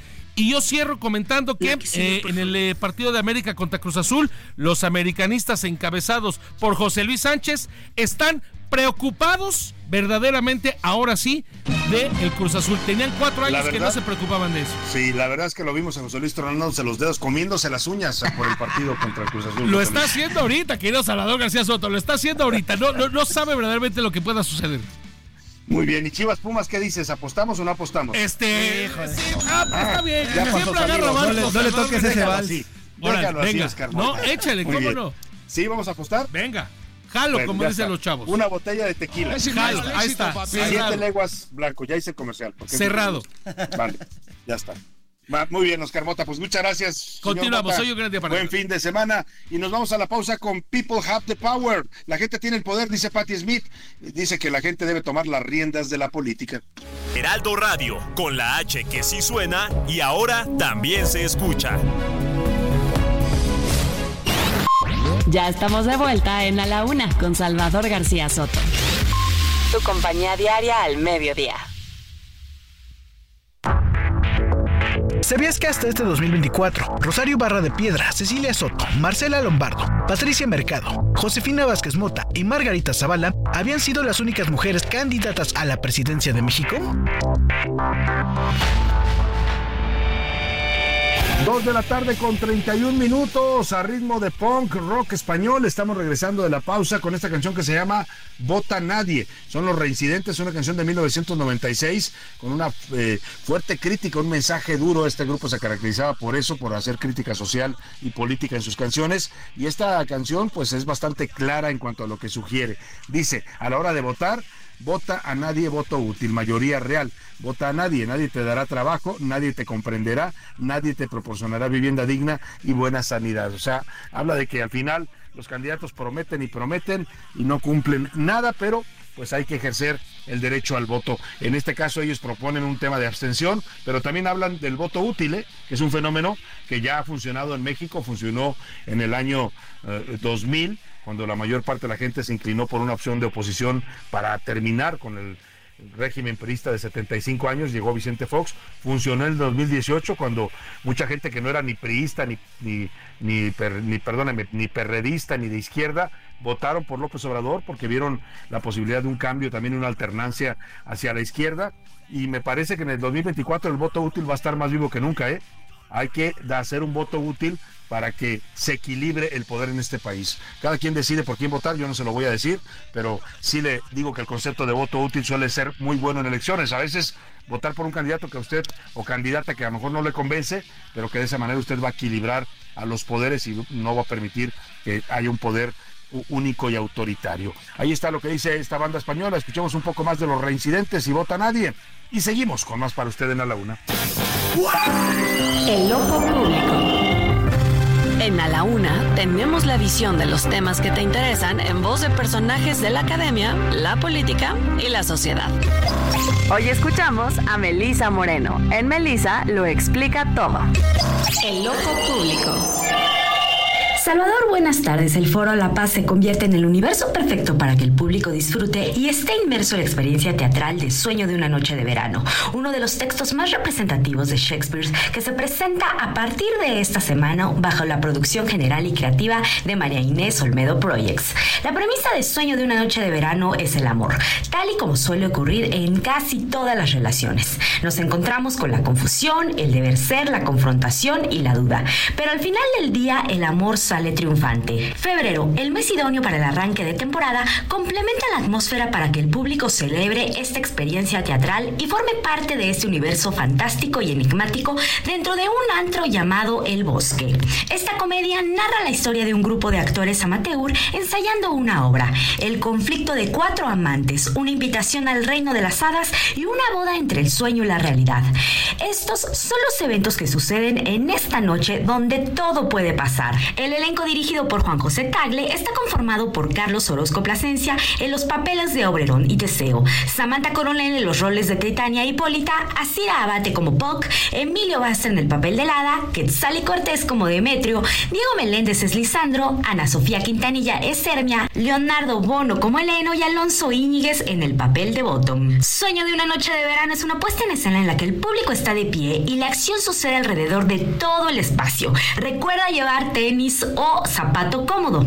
Las funciones serán los días miércoles y jueves a las 8 de la noche y las puertas y la barra del Foro La Paz abre a las 7 de la noche. Si quieres más información, las redes sociales es arroba sueno de verano MX. Salvador, yo soy Melisa Moreno y a mí me encuentran en arroba melisototota. Nos escuchamos la siguiente. A la una. Con Salvador García Soto.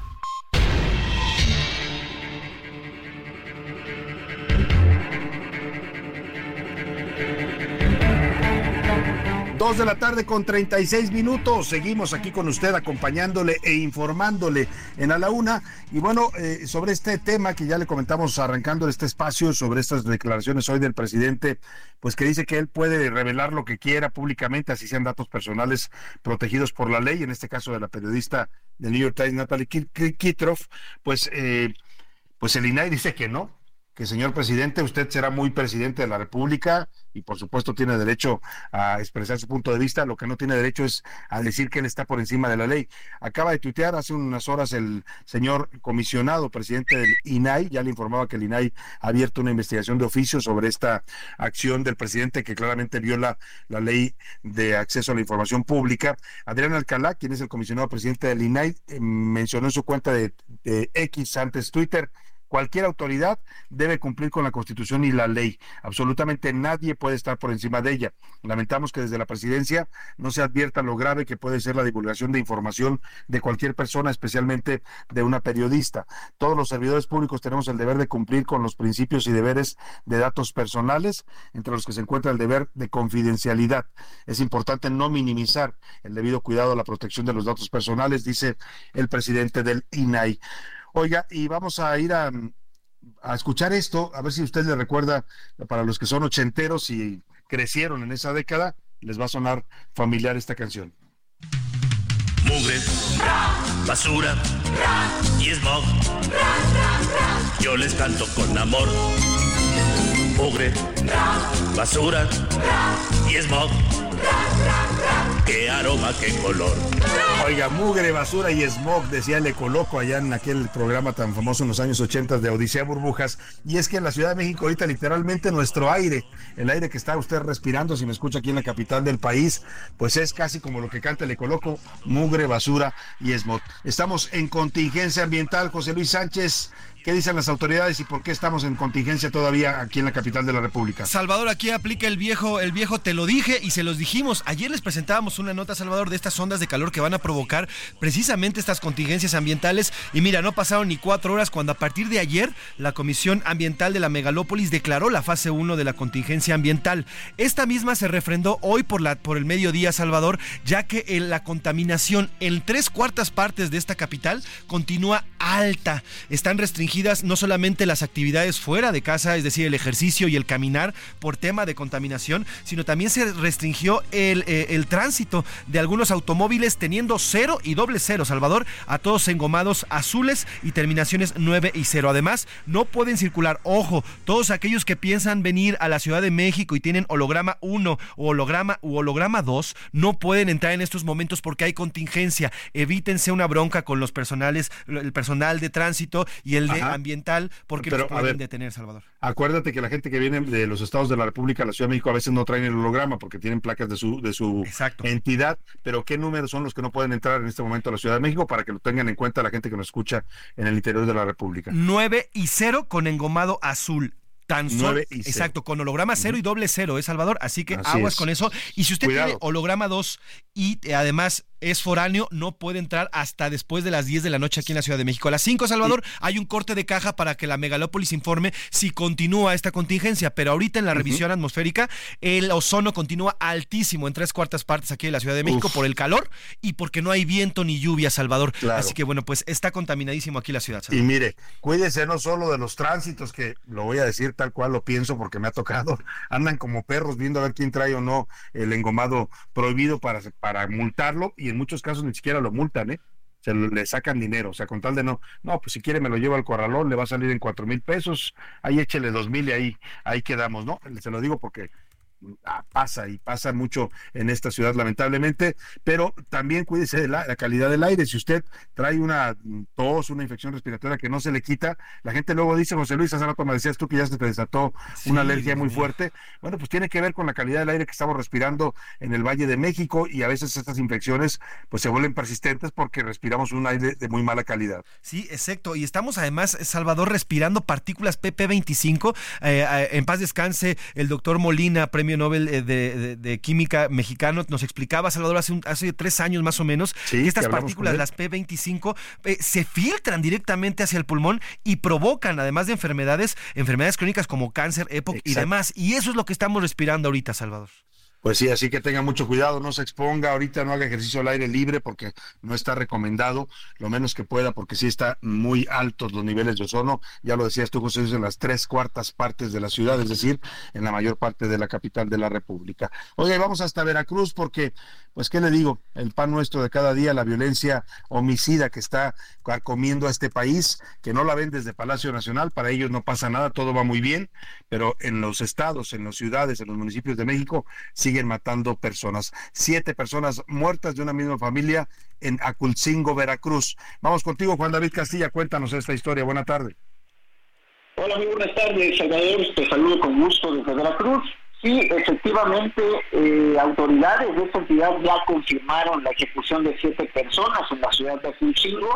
Esta se ubica en la zona centro del estado en la región conocida como de las altas montañas, donde ha sido constante desde hace varios meses la disputa entre bandas delictivas. Estos hechos ocurrieron la madrugada de este viernes 23 de febrero en un domicilio particular, Salvador, sobre la avenida La Presa, entre las calles Sur 4 y Sur 6, en la colonia Centro, según la información que ha proporcionado la misma Fiscalía General del Estado a cargo de Verónica Nano Al principio se hablaba de que las víctimas fueron dos mujeres, cuatro hombres y un menor de edad.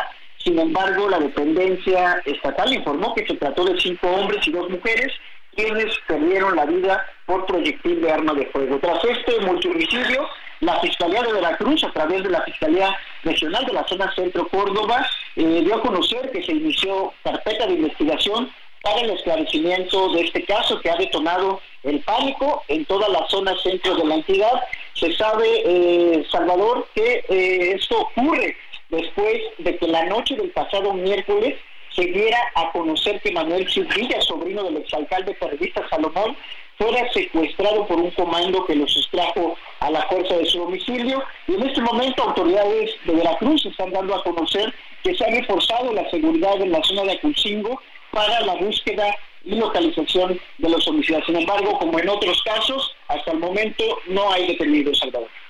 Bueno, pues como en la mayoría de los casos, yo completaría tu afirmación, Ricardo, perdóname, eh, Juan David Castilla, eh, porque, bueno, pues la mayoría de estos homicidios, masacres que están ocurriendo en México quedan en la total impunidad, pero ya, ya veremos si en este caso actúa la justicia. Lamentablemente, pues hay siete personas muertas de una misma familia. Te agradezco mucho el reporte, Juan David, muy buena tarde.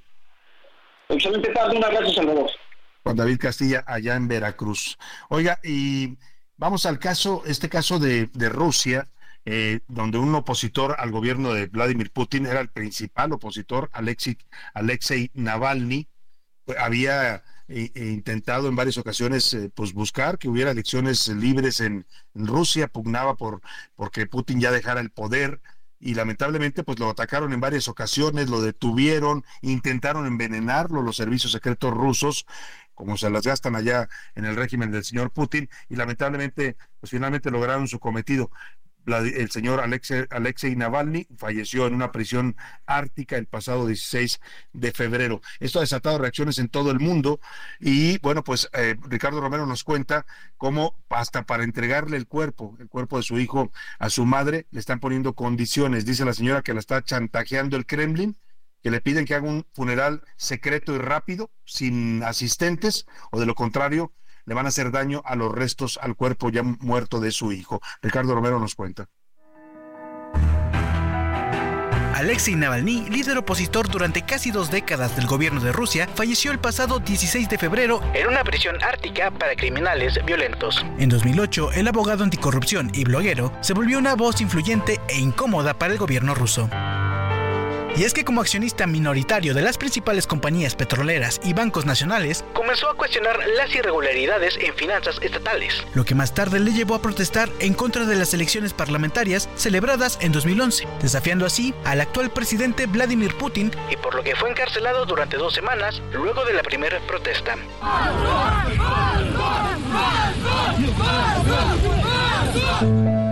En varias ocasiones, Alexei fue acusado y encarcelado falsamente por malversación de fondos, fraude y desacato al tribunal. Incluso en 2020, acusó a Vladimir Putin de haberlo envenenado durante un vuelo a Siberia, por lo cual tuvo que ser atendido de emergencia en un hospital de Berlín, Alemania. Pero a su regreso a Rusia en 2021, el mayor opositor de Putin fue arrestado por violar los términos de la sentencia suspendida en 2014 por fraude.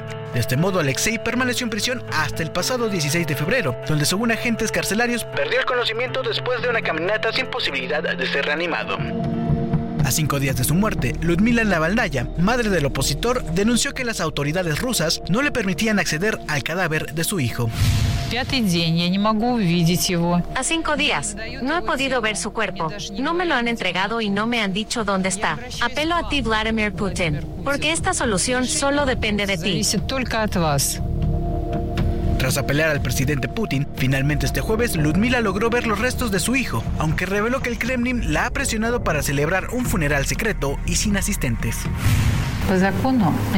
Según la ley, deberían haberme entregado el cuerpo de Alexei inmediatamente, pero no lo hicieron. En lugar de eso, me chantajearon, me pusieron condiciones. ¿Dónde, cuándo y cómo debían enterrar a Alexei? Esto es ilegal.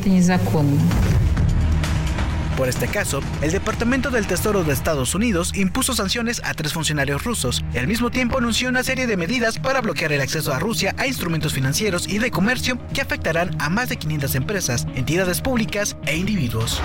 Para la una con Salvador García Soto, Ricardo Romero. Pues así, así está este tema. Eh, allá en Rusia y bueno, pues este régimen de Vladimir Putin que pues claramente es una dictadura, ¿no? Eh, al grado que ya está incluso asesinando a sus disidentes y opositores. Vamos a escuchar para romper un poco todo este ambiente tan tenso lo que está lo que nos proponen los curulos de San Lázaro en su rola de la semana, le dedican esta canción al señor Saldívar y a las ayudaditas que le daba al presidente con el poder judicial. Corrupción. Sacabas del bache. Ay, mi compañe, en la Suprema Corte mucho me ayudaste. No sé ni para qué renunciaste. Yo te ayudo con todo siempre y cuando no nos cache. Dabas chance de sacar asuntos súper delicados. Sin ti yo no ganaba ni un caso. Se sabe que te cuidan senadores, diputados. Se sabe que tú estás de mi lado. Ratata. Ya no me hacen el paro. Ya no me hacen el paro. Ya no me hacen el paro. Ya no me hacen el paro. paros en la corte hoy me siento incompleto. Tengo gente que me ayuda desde adentro. Una creo que ni estudió y otra dice que está aprendiendo. Te quiero más a ti y eso no es ningún secreto. Estaba bien coqueto que ayudabas al partido. Era un clásico tuyo en palacio. Con un desayuno. Ay, cómo extraño tenerte en la corte, mi amigo. Oh, oh, oh. Ya no me hacen el paro. Ya no me hacen el paro. Ya no me hacen el paro. Ya no me hacen el paro. A la una. Con Salvador García Soto.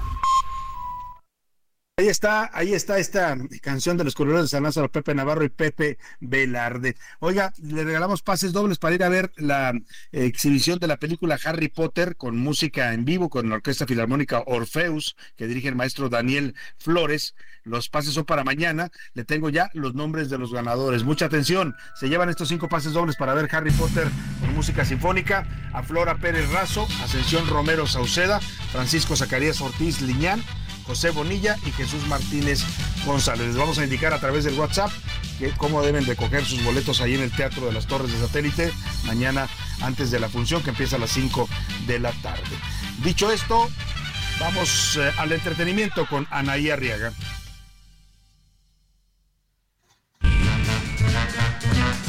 El entretenimiento con Anaí Arriaga. No va a quedar tiempo. Anaí Arriaga, ¿cómo estás? Muy buenas tardes.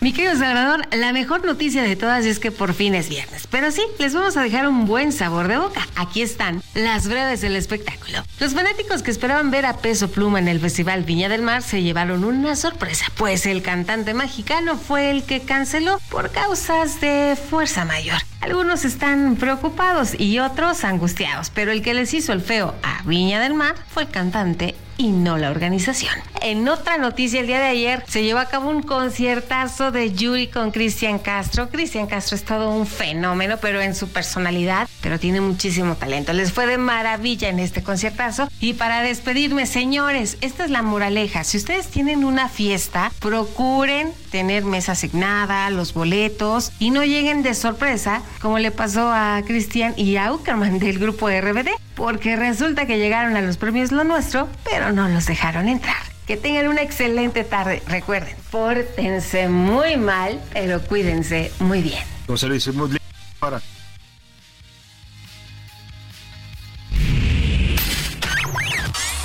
Último minuto en A la Una. Con Salvador García Soto. José Luis Sánchez, ¿qué está pasando? ¿Qué nos tienes de último momento? Salvador, hoy en la mañana el presidente López Obrador reiteró que habrían elecciones o que habría un proceso electoral que no sería violento. Y bueno, pues hace unos minutos están reportando en Chiapas, en el municipio de Las Rosas, que Willy Ochoa, quien es aspirante al Senado por parte del Frente Amplio, y sufrió un intentado de un intento de secuestro por parte de gente armada que supuestamente estaría bajo las órdenes de Antonio Orantes, alcalde con licencia, que estuvo hostigándolo y amenazando a Ochoa. Salvador, recordar que Willy Ochoa fue de los primeros aspirantes que solicitó protección, solicitó protección ya desde hace por lo menos dos meses. Eh, iniciando febrero de este año, Salvador, Willy Ochoa, aspirante al Senado por Chiapas, reprochaba la lentitud, la lentitud para recibir esta protección que él necesita. Y bueno, pues esto ya desencadenó en un intento, un intento intento de secuestro durante un evento de aproximadamente mil personas que pudo convertirse en una tragedia. Una camioneta llena de personas, llena de personas armadas, intentó secuestrar a este político Salvador. Afortunadamente salió ileso, sin embargo se produjo este intento, este intento de secuestro, Salvador.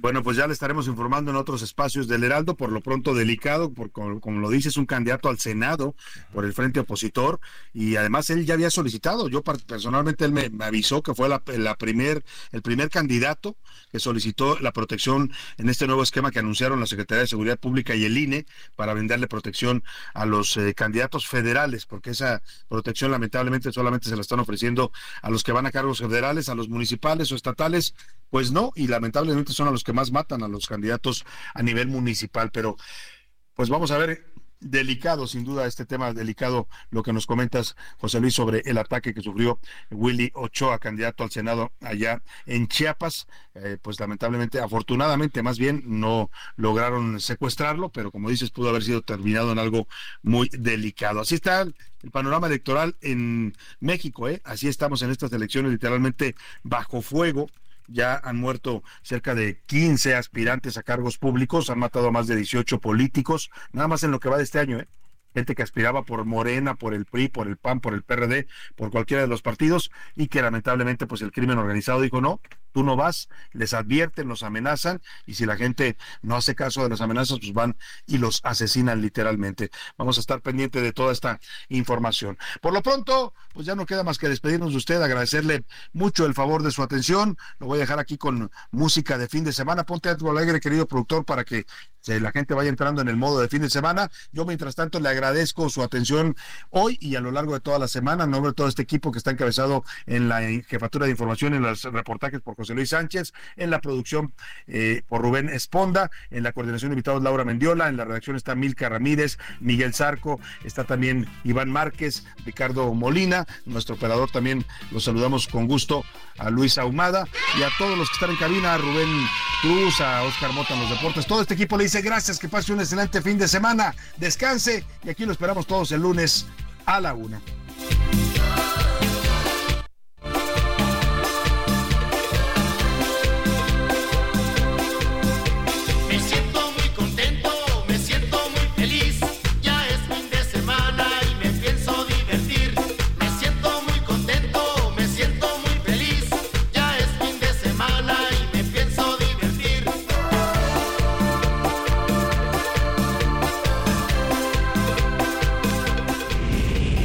Hoy termina a la una con Salvador García Soto. El espacio que te escucha, acompaña e informa. A la una con Salvador García Soto.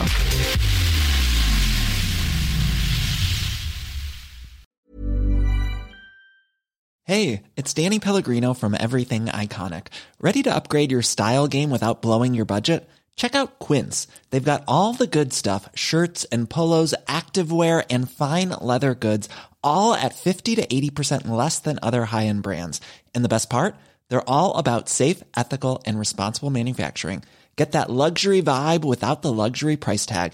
Hit up quince.com slash upgrade for free shipping and 365 day returns on your next order. That's quince.com slash upgrade.